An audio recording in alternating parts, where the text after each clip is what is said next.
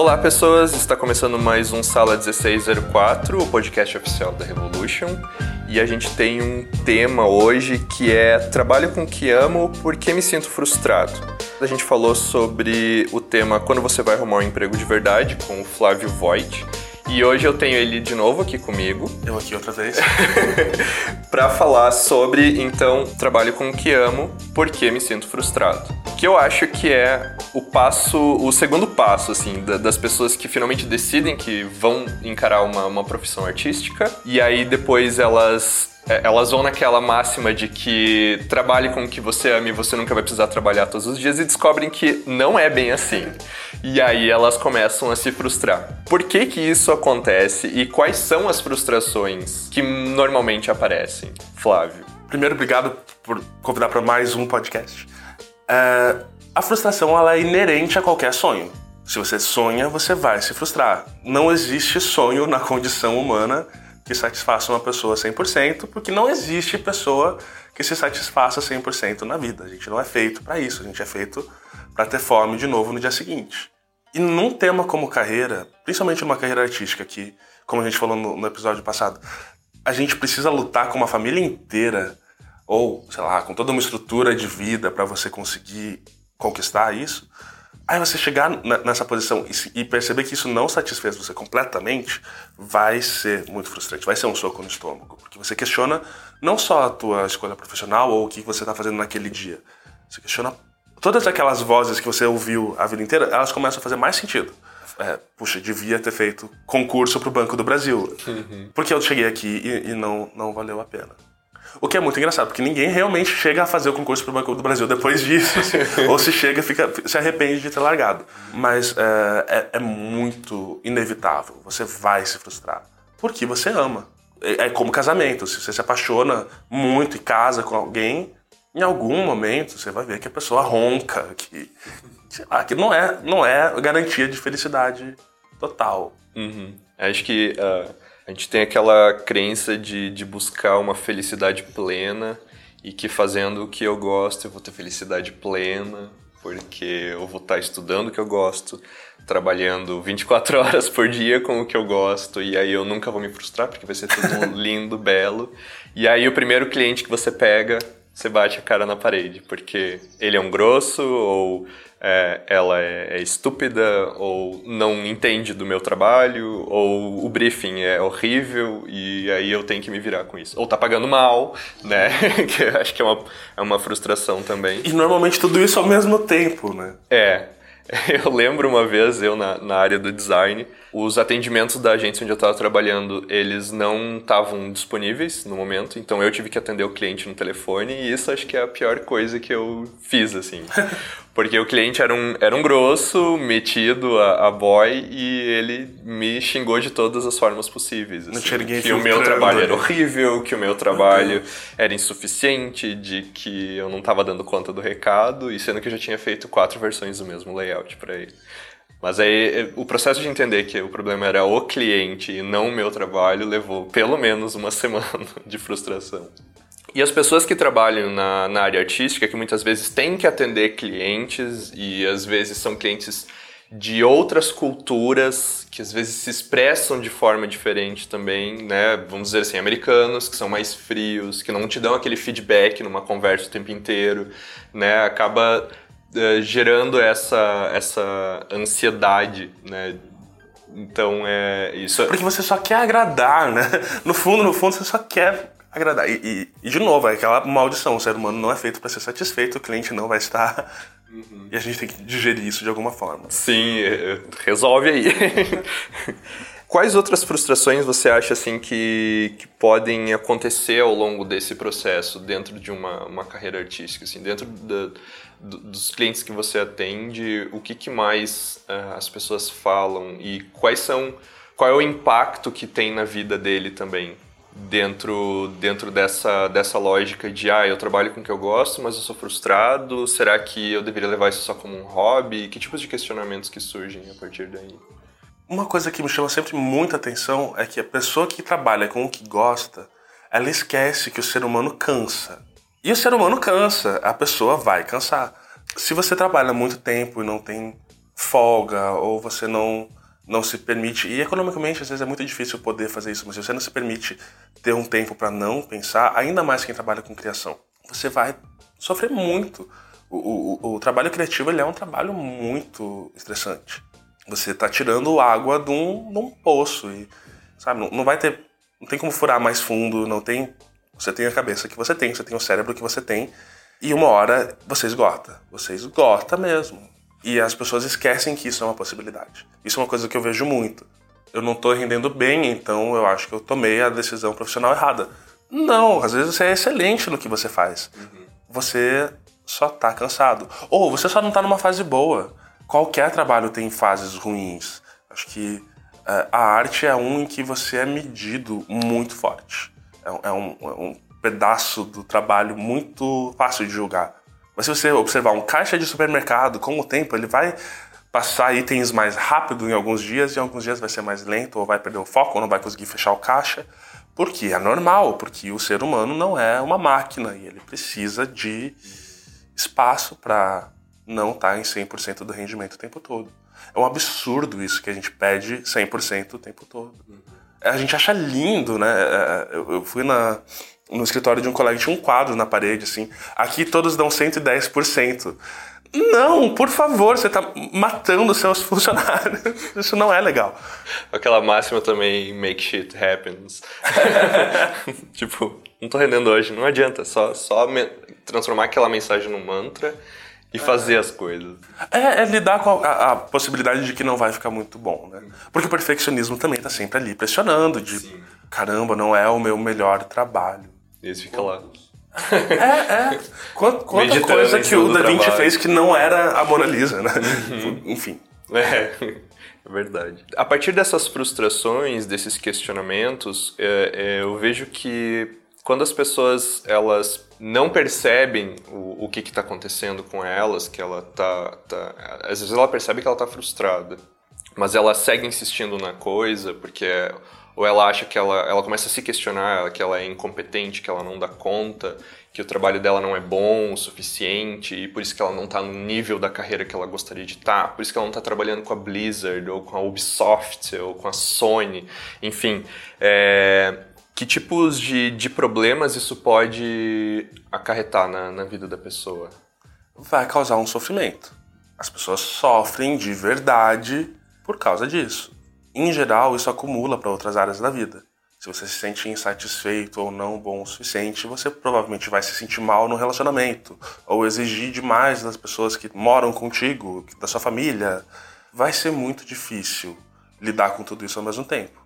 Mas não é necessariamente ruim ter esses questionamentos. A gente precisa lembrar disso. A angústia, ela é natural do ser humano. A gente é feito para sofrer. O nosso cérebro, ele é feito para olhar tudo que tem de errado e focar nisso e não olhar para. Sabe, não, não, tinha muito sentido um homem das cavernas apreciar o, o dia bonito. Ele precisava escutar se tinha algum bicho por perto que pudesse ameaçar a vida dele. E por isso a gente foca mais nos bichos que podem, podem acabar com a nossa vida. Seja um chefe, seja uma própria insatisfação ou uma questão de, de não estar rendendo bem no trabalho. É um perigo real. Mas será que é algo que o nosso corpo precisa interpretar como o fim da nossa vida iminente, assim? Talvez não seja. E talvez seja importante a gente lembrar que a gente é feito para esse sofrimento. Até no sentido de aproveitar o sofrimento. Essa angústia ela é útil, ela é necessária.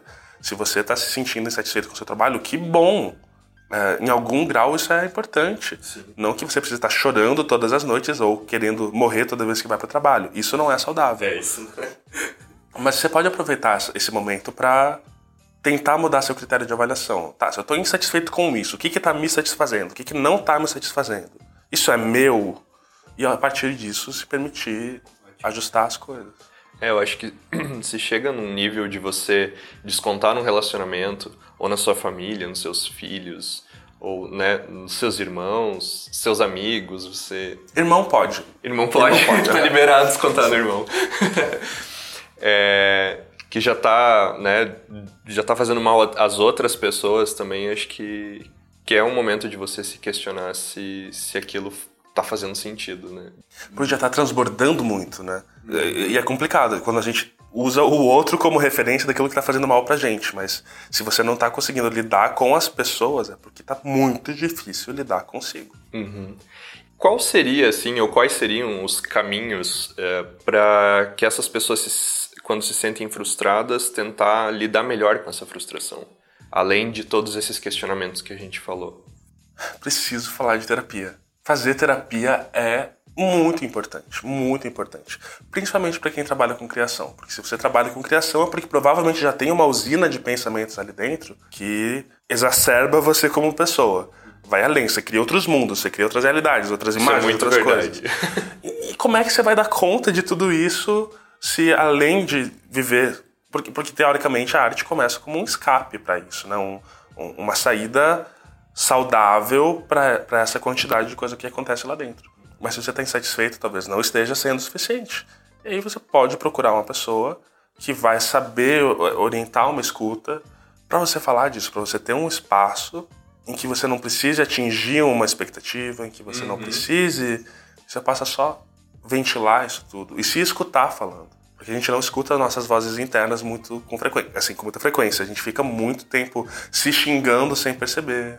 E aí quando uma outra pessoa evidencia isso, aí a gente escuta, né? Então é tá dentro da gente, mas a gente não percebe. Eu tive uma experiência também que eu sempre quis trabalhar com criatividade, certo? Então, por isso eu estudei cinema, por isso que eu trabalho com design. Só que teve um momento da minha vida em que eu estava cansado da cidade onde eu estava morando e eu voltei a morar com a minha família e eu fiquei quase dois anos com eles. E no último ano eu estava morando numa cidade pequena, são 24 mil habitantes, uma cidade onde profissões criativas são muito escassas, a não ser que você vá trabalhar para fora, mas não é, é sempre muito difícil né, conseguir um, um assim do nada numa cidade dessas. E aí eu fui trabalhar como professor durante um ano. Eu dei aula no Senac. Eram, eram áreas afins, eu ensinava as pessoas a mexer com Photoshop, Illustrator, fotografia. Era divertido, eu gostava. Só que quando eu chegava em casa, depois de ter trabalhado todas as minhas horas, depois de ter feito o planejamento para a aula de amanhã, o meu cérebro estava mil querendo criar alguma coisa. Eu não conseguia parar. Eu não conseguia. E cansado, e ao mesmo tempo. Can- Meu corpo estava exausto, a minha voz, sem voz, de ter falado o dia inteiro, mas querendo criar alguma coisa. Nossa, se eu criasse não sei o que, um, ou um, ah, um jogo assim, ou um desenho daquele jeito, e, e eu não tinha formas de, de escapar isso. Resumindo a história, eu durei um ano só trabalhando como professor. Adoro a área, acho muito legal. Não risco ela completamente para o futuro, mas não é algo que me satisfaz 100%. Não é algo que usa e não é algo que esgota toda essa minha necessidade de criar alguma coisa, né? E eu, sei que trabalhar com criação tem momentos que você esgota as ideias também, e é um momento que você precisa, sei lá, tirar uma semana, pelo menos, uns 15 dias pra relaxar, ver outras referências, pensar em outras coisas, fazer outras coisas que não seja também o, o, a, relacionado à área artística, sei lá, jogar frescobol na praia, né? Não sei. São coisas que façam que, que eu, pelo menos isso funciona pra mim, faz com que eu pense diferente sobre o meu trabalho. Quando eu volto uh, pro trabalho depois desse período, é algo que eu me sinto mais criativo de novo. Parece que as ideias elas se concatenam de forma diferente a partir dali, né? Porque muito descanso, é muito importante descansar. Eu escrevo também. Às vezes eu rendo muito bem escrevendo. Semana passada eu tava. É, é engraçado, assim. A sua história me traz uma história. É, na semana passada eu tava extremamente frustrado com o consultório. Porque as pessoas não estavam indo e. Tem fases, todo mundo tem uma semana zica, assim. Eu ia tomar café, quebrava minha caneca. Tudo tava dando errado. Assim, esse é meu exemplo de tudo dando errado. Pessoas com problemas de verdade estão me agalhando agora. White people problems. Né? Mas é, tava uma semana muito frustrante e eu tava indo pros atendimentos, eu não tava muito inspirado, eu sentia que não tava andando. Tava, re- tava trabalhando, a gente trabalha, consegue trabalhar. E ao mesmo tempo eu escrevo, né? Então eu escrevi muito aquela semana, foi muito produtiva pra mim. Escrevi pra caramba, adiantei coluna de todos os lugares e, e- e preparei um monte de material pra frente. E provavelmente daqui a pouco eu vou estar numa fase muito boa no consultório e eu não vou estar tendo material para escrever. É, não que o sofrimento trabalhe com a mas é no sentido de a gente tem fases. Vai ter fases de mais inspiração e menos inspiração. Às vezes a inspiração não vem. E só voltando para sua história, tem duas coisas que me chamam a atenção. A primeira é o fato de você gostar disso e a segunda é como você usou isso como uma oportunidade de crescimento. Porque você gostou de dar aula. Foi importante para você, foi uma fase. Eu imagino que você não apagaria esse ano da sua vida. Não, até a minha terapeuta diz: você fala muito no Senac. Foi um momento muito importante na sua vida. Eu penso, foi, foi muito bom trabalhar no Senac, mas ele não me esgotava criativamente. Assim. E te mostrou onde tinha esse, uhum. esse, esse, barril a mais para ser esgotado, né? Uhum. A, a, gente precisa aproveitar a crise como uma coisa boa. A, aproveitar o nosso momento de sofrimento como um uma oportunidade. É, é muito difícil falar isso, é um clichê, mas na hora a gente precisa tentar se orientar pelo possível. Possível olhar para esse momento com um pouquinho de carinho. É possível olhar para minha frustração como um período de transição em que eu posso confiar que eu vou ter capacidade mental para refletir sobre isso e que as coisas na vida vão mudar. Vai morrer alguém que ocupa uma vaga que eu quero e vai abrir essa vaga para mim e as coisas vão dar certo. Não para outra pessoa, mas para mim. Enfim, uh, a gente precisa ter alguma noção de que as coisas passam e que esses momentos de crise, em geral, são os momentos que a gente mais preza na nossa vida. Se não com saudades, com algum carinho por aquela pessoa que está se transformando. É, eu vejo hoje que essa questão do. O autoconhecimento é uma coisa que, que eu tenho buscado, assim, é, há quatro anos já na, na, terapia.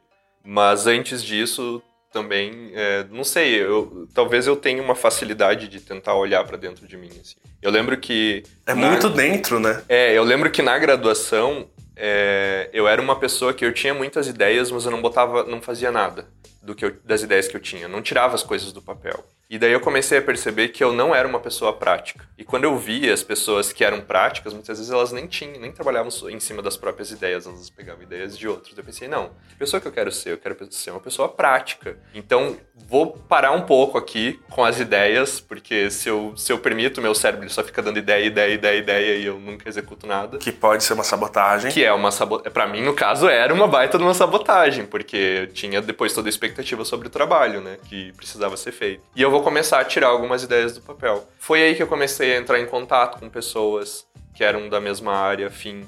Porque, sei lá, eu queria desenvolver um jogo, eu precisava de um programador. Então, eu comecei a conversar com programadores. E eh, eu comecei a ver, inclusive, questões da minha vida, forma como eu me vestia, minha rotina, que não era prática. Porque, sei lá, eu ia trabalhar, mas tudo tinha que estar perfeito. Então, eu começava a limpar a casa antes de trabalhar. Todas essas sabotagens existiam porque eu não era uma pessoa prática e não, não me enxergava querendo ser uma pessoa prática. E protegendo uma coisa muito importante. Você estava protegendo a sua arte. Uhum. Impossibilitando ela de ir pro mundo. É, é, uma mãe super protetora, né? Meu, meu filho não vai fazer absolutamente nada, vai ficar enrolado em papel bolha, mas ele não vai ser machucado.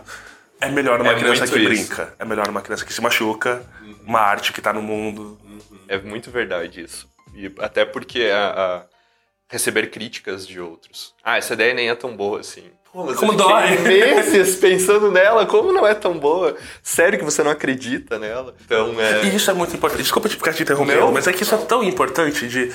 Tem uns momentos em que você precisa olhar pro mundo e falar, tá todo mundo errado. Parece impossível que seja todo mundo errado e você certo, mas talvez seja o caso. Talvez ninguém acredite na sua ideia porque seja todo mundo um bando de anta e você tá certo. Então, se, se você tem um pouquinho dessa revolta, ajuda a enfrentar essas fases. De tá doendo? Tá, mas eu vou mostrar para vocês, assim que eu me frustrar mais cinco vezes, que a minha ideia tá certa.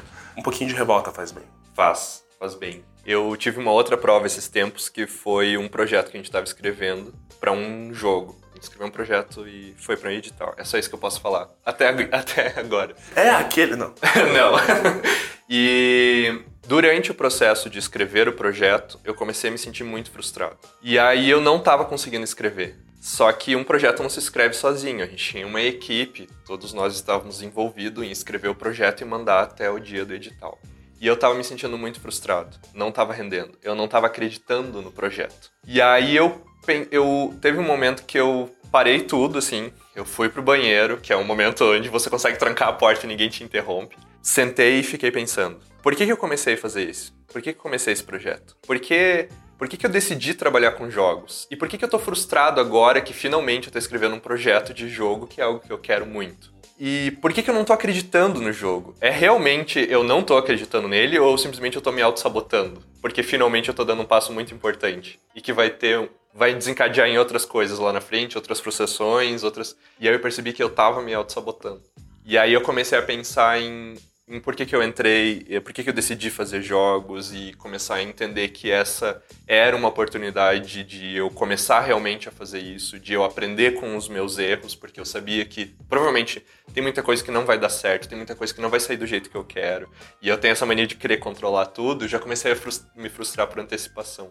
Aí foi o um momento em que foi a prova em que eu tive que parar para pensar que se era realmente aquilo que eu queria e eu cheguei à conclusão que sim e que valeria a pena passar por aquela frustração. O que, que aconteceu? Eu sentei a bunda na cadeira para escrever o projeto e rendeu, assim, escrevi ele em 4, 5 horas, estava pronto. Na base do ódio. Né? Eh, na verdade, não foi com ódio, daí foi com bom, com bom gosto. Eu pus uma outra energia em cima. Dica pro ouvinte, né? Vá pro banheiro agora, Vá pro pense banheiro. na sua vida. Faz um exercício de respiração, é. sei lá. Se tiver ocupado, procure um psicólogo. é. Mas claro, é, é, eu consegui fazer isso porque eu tô fazendo terapia há alguns anos já e porque, sei lá, eu faço as minhas meditações de vez em quando, não é nunca, também não tem essa cobrança, eu preciso fazer, preciso fazer. Você conseguir parar às vezes para pensar no porquê que você começou a fazer aquilo que você tá fazendo é mais fácil de enxergar a frustração de outra forma também. Parar para pensar. É muito fácil você não parar para pensar enquanto você está fazendo alguma atividade. Só a possibilidade de. E isso é uma coisa que quem está ouvindo agora já faz provavelmente. Porque se você vai procurar algum conteúdo que fale sobre a sua subjetividade, é porque você tem noção de que você tem um mundo subjetivo uhum. em que você pode se retirar por uns instantes e, e se olhar. Uhum. E isso. Se você não puder fazer terapia, se não tiver como, sei lá, mora embaixo de uma pedra, pare e pense. Provavelmente, se você se preocupar com o seu sentimento por um instante, se preocupar com as suas motivações por um instante, alguma coisa vai acontecer. Uhum. E é muito legal esse, esse, exemplo que você dá, porque é, é, é, um exemplo de parar e realmente colocar o pensamento numa série de, de questionamentos específicos de por que, que eu estou fazendo isso, por que, que eu estou me sentindo assim, o que, que esse sentimento me lembra. Uhum. Tem algumas ferramentas dentro da gente que a gente pode acessar. Isso ajuda muito nessas fases, porque ele está falando de um momento muito específico. Uhum. E eu acho até importante voltar para isso depois. Mas quando você está é um dia normal da sua carreira e não está indo, o que, que você faz? Depende do dia. Tem dias que, que eu aceito que eu não preciso render aquele dia, que eu não sou uma máquina. Mas tá perto do prazo, é agora. É, ah, tá perto do prazo. Tá perto do prazo, não tá rendendo. O que eu o banheiro faço, tá ocupado. O que eu faço? Eu geralmente vou pro banheiro me tranco. tá ocupado. Tá ocupado o banheiro? banheiro? É, tá ocupado. Vou em outro banheiro. Ou sei lá, vou num lugar onde as pessoas não vão me interromper. Né? Ou se tá interrompendo, eu, sei lá, ponho o fone de ouvido, fecho os olhos e eu faço um exercício de respiração. Por pelo menos 5 é, minutos. Isso é uma coisa que me ajuda bastante. É, parece bobo parar e só respirar, prestar atenção na respiração, mas é algo que, que me acalma, porque o problema é quando eu, eu sou ansioso. Então, quando eu tô naqueles nervos de ansiedade, eu não consigo parar para pensar nas coisas. E aí eu não consigo encontrar soluções para os problemas que eu estou enfrentando. Se eu preciso resolver um problema rápido, eu preciso estar tá com a mente limpa, certo? Não preciso ficar, não posso ficar, né, uh, perdendo foco com, ah, eu não tô bem, ah, a cadeira tá desconfortável, ah, estão conversando na minha volta, não tô conseguindo concentrar e eu preciso concentrar eu faço um exercício de respiração, cinco minutos, se eu tiver cinco minutos, e aí eu volto outra pessoa. Eu acho que vai até além da respiração, né? Porque enquanto você respira, você sente o que você está sentindo. Uhum.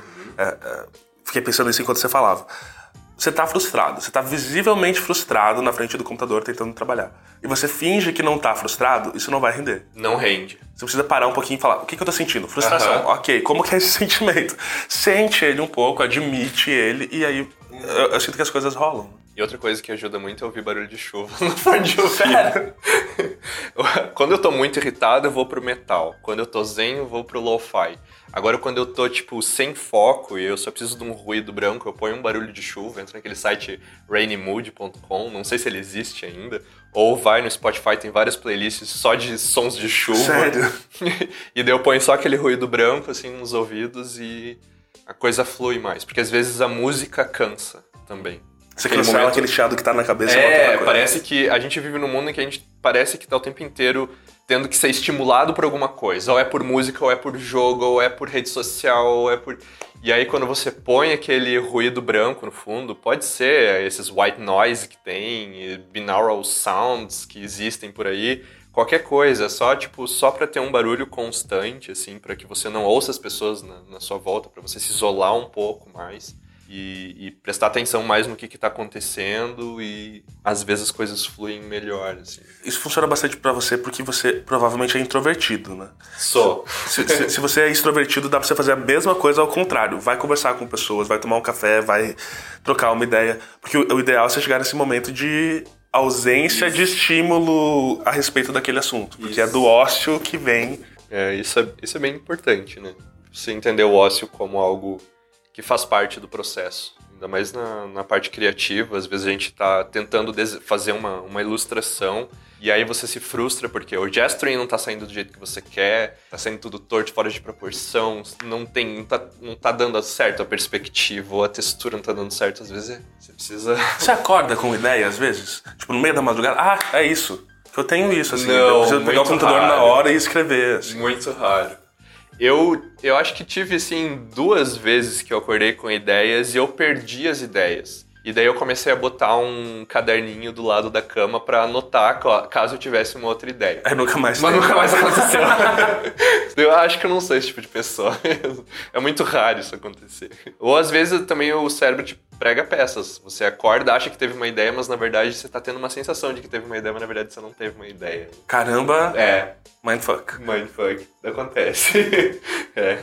É muito importante a gente lembrar quando tá num projeto muito importante pra gente que a gente vai tentar sabotar aquilo. Quando, quando você contou a, a sua história, isso ficou muito forte pra mim, porque comigo também assim, quando, sei lá, algum tempo atrás eu fui, fui convidado pra escrever pra um veículo que eu gosto muito, que eu cresci lendo. Me deram até um tema relativamente específico, fácil pra mim, e eu fiquei olhando. Eu, eu tinha uma semana de prazo. Eu tive que pedir um dia a mais, por sorte me deram. E eu escrevi das. On... Porque fechava a edição, acho que era na madrugada. Fiquei das 11 a 1 da manhã escrevendo, feito um louco. Eu chorei escrevendo, pra você ter uma ideia. Porque era um assunto muito importante pra mim. No último momento. Mas fluiu. Fluiu no desespero. Porque tava ali dentro de mim o tempo todo. Eu poderia ter escrito aquilo em qualquer outro momento. Mas quando é uma coisa muito importante pra gente, ainda mais quando é um trabalho artístico, as emoções ficam no caminho. Fica muito, muito lá embaixo, muito escondido, mas fica ali uma vozinha de talvez não dê certo, é a hora, é, não vai ter outra chance dessas. É lá, você tá procrastinando. E, e aí, aí não rola mesmo. né? Você precisa. Quanto mais difícil é. Eu não, eu não sei se eu acredito nisso o tempo todo, mas tem um livro que eu acho que muita gente conhece, até citaram nos comentários do, do vídeo que a gente fez, é, que é A Guerra da Arte. Que ele fala que quanto mais difícil é para um conteúdo sair de, de você, mais importante ele é para o mundo. E por isso que ele tem tanta resistência para sair. Eu acredito que às vezes vem uma inspiração e o negócio vem fácil. Mas eu, eu sinto que, que o autor tem um pouquinho de razão, porque tem coisas que são muito importantes. E pela importância mesmo intimidam a gente. Com certeza. Mas se não fosse pra gente fazer, não tava no nosso colo. Exato. Quase você foi escolhida aí vem aquela. Mas você não sente isso às vezes? Quando vem uma coisa muito. Uma inspiração assim, tipo. putz, eu- Porque eu sinto isso, a, a inspiração não bate duas vezes. na- eu, eu- eu- eu- trabalho a partir do pânico. Mas ah, eu, eu respeito muito a, a fadinha da inspiração. Se ela bateu na minha porta, eu sei que ela, ela veio de longe, eu, eu vou abrir. Eu vou acordar de madrugada, eu vou escrever. Eu tô contradizendo algumas coisas que eu disse no podcast anterior. Mas. é, da, da mesma maneira que a gente precisa respeitar o momento da angústia, a gente precisa respeitar o momento da inspiração. Sim. Acho que isso ajuda até a respeitar o momento da angústia. A gente entende que é uma coisa fora da gente.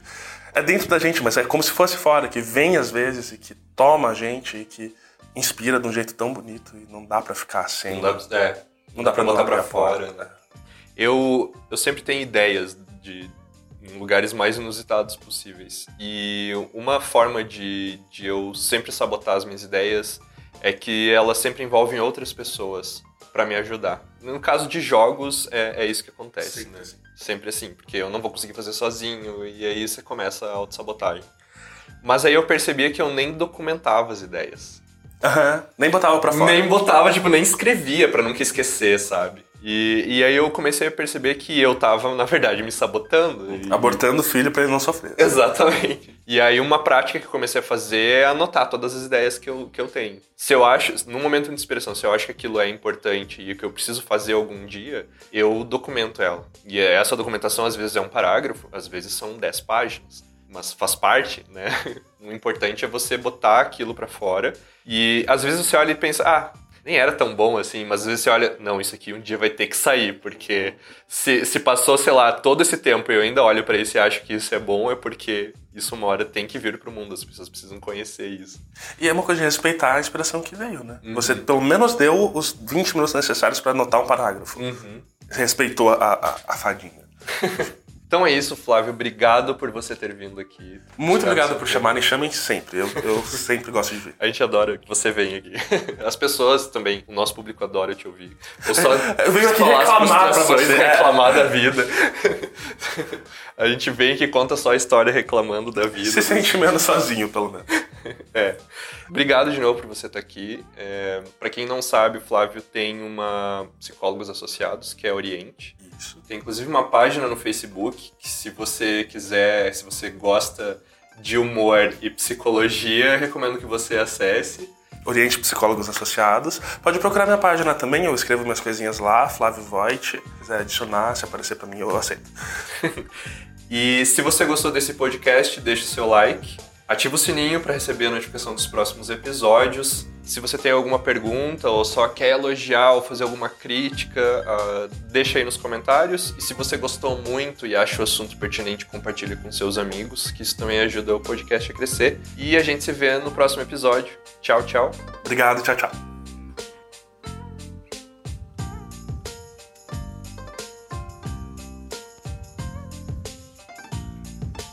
Olá, pessoas! Bem-vindos à sessão de comentários do podcast Sala 1604. Infelizmente, hoje o Murilo não vai poder participar da sessão de comentários porque ele está de férias. Então, Murilo, se você estiver ouvindo a sessão de comentários, eu espero que você esteja aproveitando muito as suas férias, curtindo uma praia nesse sol de Curitiba. Não, tá completamente nublado. Pra quem não é de Curitiba e não sabe, Curitiba chove o tempo inteiro e tá sempre nublada. Então, se o Murilo for pegar praia aqui perto, ele deve estar vendo só nuvem no céu. Mas vamos lá. Como eu tô sozinho hoje, eu vou ler e responder mais comentários, olha só. Então eu vou começar aqui com um comentário do Rafael Jaques Machado, que falou sobre o episódio A Estética do Terror da, da semana passada, o episódio 78. Adoro o terror, diz ele. Consumo praticamente tudo, porém detesto jumpscare. Eu não detesto, Rafael, mas eu acho que quando um filme fica preso só nisso, enche o saco mesmo. Mas não por me assustar, diz ele. Pelo contrário, por achar extremamente barato. Aí eu concordo. Essa estratégia. Geralmente, enredos fraquíssimos e cenas manjadas. Quando há aquele silêncio absoluto ou a cena totalmente parada, você já sabe que virá um som alto, um movimento rápido, então chega a ser entediante. Eu ri no cinema assistindo Atividade Paranormal. Eu não, Rafael. eu fiquei com medo. Pois o diabo tem pé de galinha. Ué, e que pé que o diabo tem, Rafael? Só olhar na cena do talco. Então, realmente acho que o cinema focar tanto nessa técnica previsível perde um pouco do interesse. Concordo, Rafael. Tem que ir um pouco além disso. E o Rafael também diz o seguinte: Meus filmes de terror favoritos são Babadook, A Bruxa, It, abre parênteses. Adoro o original e a refilmagem. Sou fã dos livros de Stephen King, Sexto Sentido e os outros. Rafael, concordo com todos os filmes que você mandou, exceto pelo Babadook, que eu não vi ainda. E eu acho que o It, a versão original, também não devo ter visto, porque na época eu era muito criança e morria de medo. Hoje talvez eu assistiria o It, tenho que dar uma olhada. E aí o Rafael segue. Já que abordaram a questão do medo, do desconhecido, um jogo que passa muito bem a ideia é o Amnésia, The Dark Descent. Você não pode olhar para os monstros, pois se você vê eles, eles podem ver você. Você acaba evitando olhar para qualquer um deles. Junto com a mecânica do jogo de aumentar a sua respiração, batimentos cardíacos, uma atmosfera claustrofóbica e intensa, causando uma sensação muito tensa. Legal, Rafael, não conheço esse jogo, realmente não joguei Amnésia, ou Amnesia. Eu, eu conheço o jogo porque eu vi o trailer, mas eu não cheguei a jogar ainda. Vou dar uma olhada, achei bem interessante. Próximo comentário do Lucas Ferreira.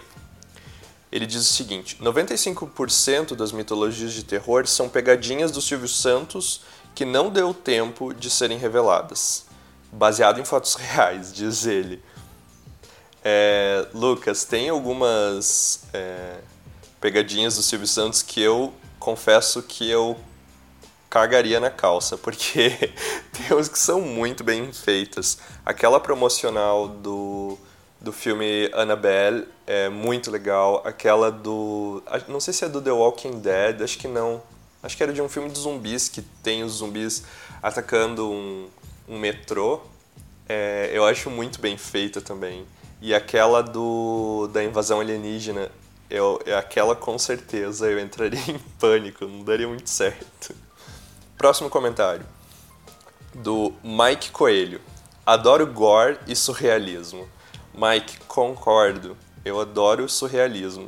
Mas gore, não. Eu, gore é um tipo de terror, eu não falei no episódio, mas é um tipo de terror que eu não consigo gostar muito, não. E eu acho que quando o filme se prende, o filme de terror se prende só em cenas gore, é, eu entendo que ele quer causar repulsa e tal, mas é um tipo de, de sensação que eu não gosto de sentir na, assistindo um filme. Então, é, nessa eu não concordo contigo.